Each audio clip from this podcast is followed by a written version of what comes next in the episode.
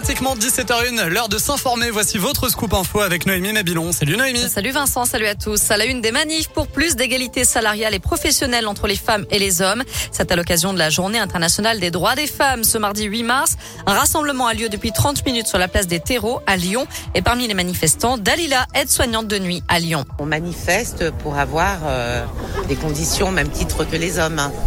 Voilà qu'on soit entendu en tant que femme dans nos conditions de travail, au niveau du salaire, qu'on puisse arriver à une, équité, un truc égal.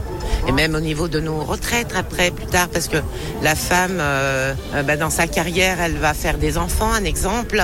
Elle va s'arrêter, elle va prendre un, un temps partiel et au niveau de la retraite, plus tard, ça sera impacté. Chaque année, on manifeste au niveau du 8 mars, ça commence à bouger un petit peu. Voilà, mais c'est pas, c'est pas encore ça. Voilà, c'est pas encore ça. Dalila a aussi participé au rassemblement du secteur santé sociale devant la préfecture du Rhône à 15h40, heure symbolique à laquelle les femmes ne sont plus payées. Je rappelle qu'un cortège partira à 18h ce soir des en direction de Bellecour. De son côté, la métropole de Lyon s'engage contre la précarité menstruelle et lance une grande collecte de protection féminine avec l'association Règles élémentaires. Les dons peuvent être déposés jusqu'au 28 mai dans 47 points de collecte des mairies et des maisons de métropole. Ils seront redistribués ensuite à des associations de solidarité.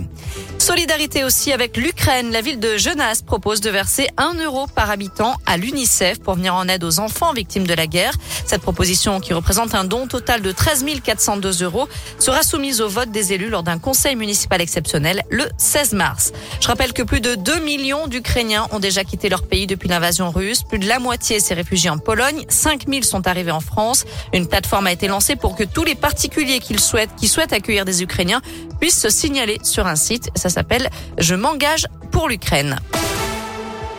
C'est l'un des plus gros festivals de l'été à Lyon. On connaît la programmation des Nuits de Fourvière. Elle a été dévoilée ce matin. La Comédie Française ouvrira cette édition 2022 au Théâtre Antique de Lyon avec le Tartuffe ou l'Hypocrite. Côté musique, le public pourra applaudir Mathieu Chédid du 20 au 22 juin, Calogero, Dutronc père et fils, Juliette Armanet notamment. La billetterie ouvrira mardi prochain. On vous a mis tous les détails, toute la programmation sur la Pierre de Scoop et radioscoop.com. On termine avec cette vente aux enchères solidaires lancée dans le Bordelais à partir du 30 mars. C'est pendant six jours. Des bouteilles de vin de toutes les régions de France, y compris des grands crus, seront mises en vente en ligne. Voilà. Pas besoin de bouger de votre canapé. Oh. Prix de départ, 1 euro symbolique. L'intégralité des bénéfices seront reversés à l'association Ukraine Amitié au profit des victimes de la guerre. Ceux qui voudraient proposer d'ailleurs des bouteilles à la vente peuvent le faire jusqu'au 21 mars. Là aussi, on vous mettra toutes les infos sur notre site internet radoscope.com.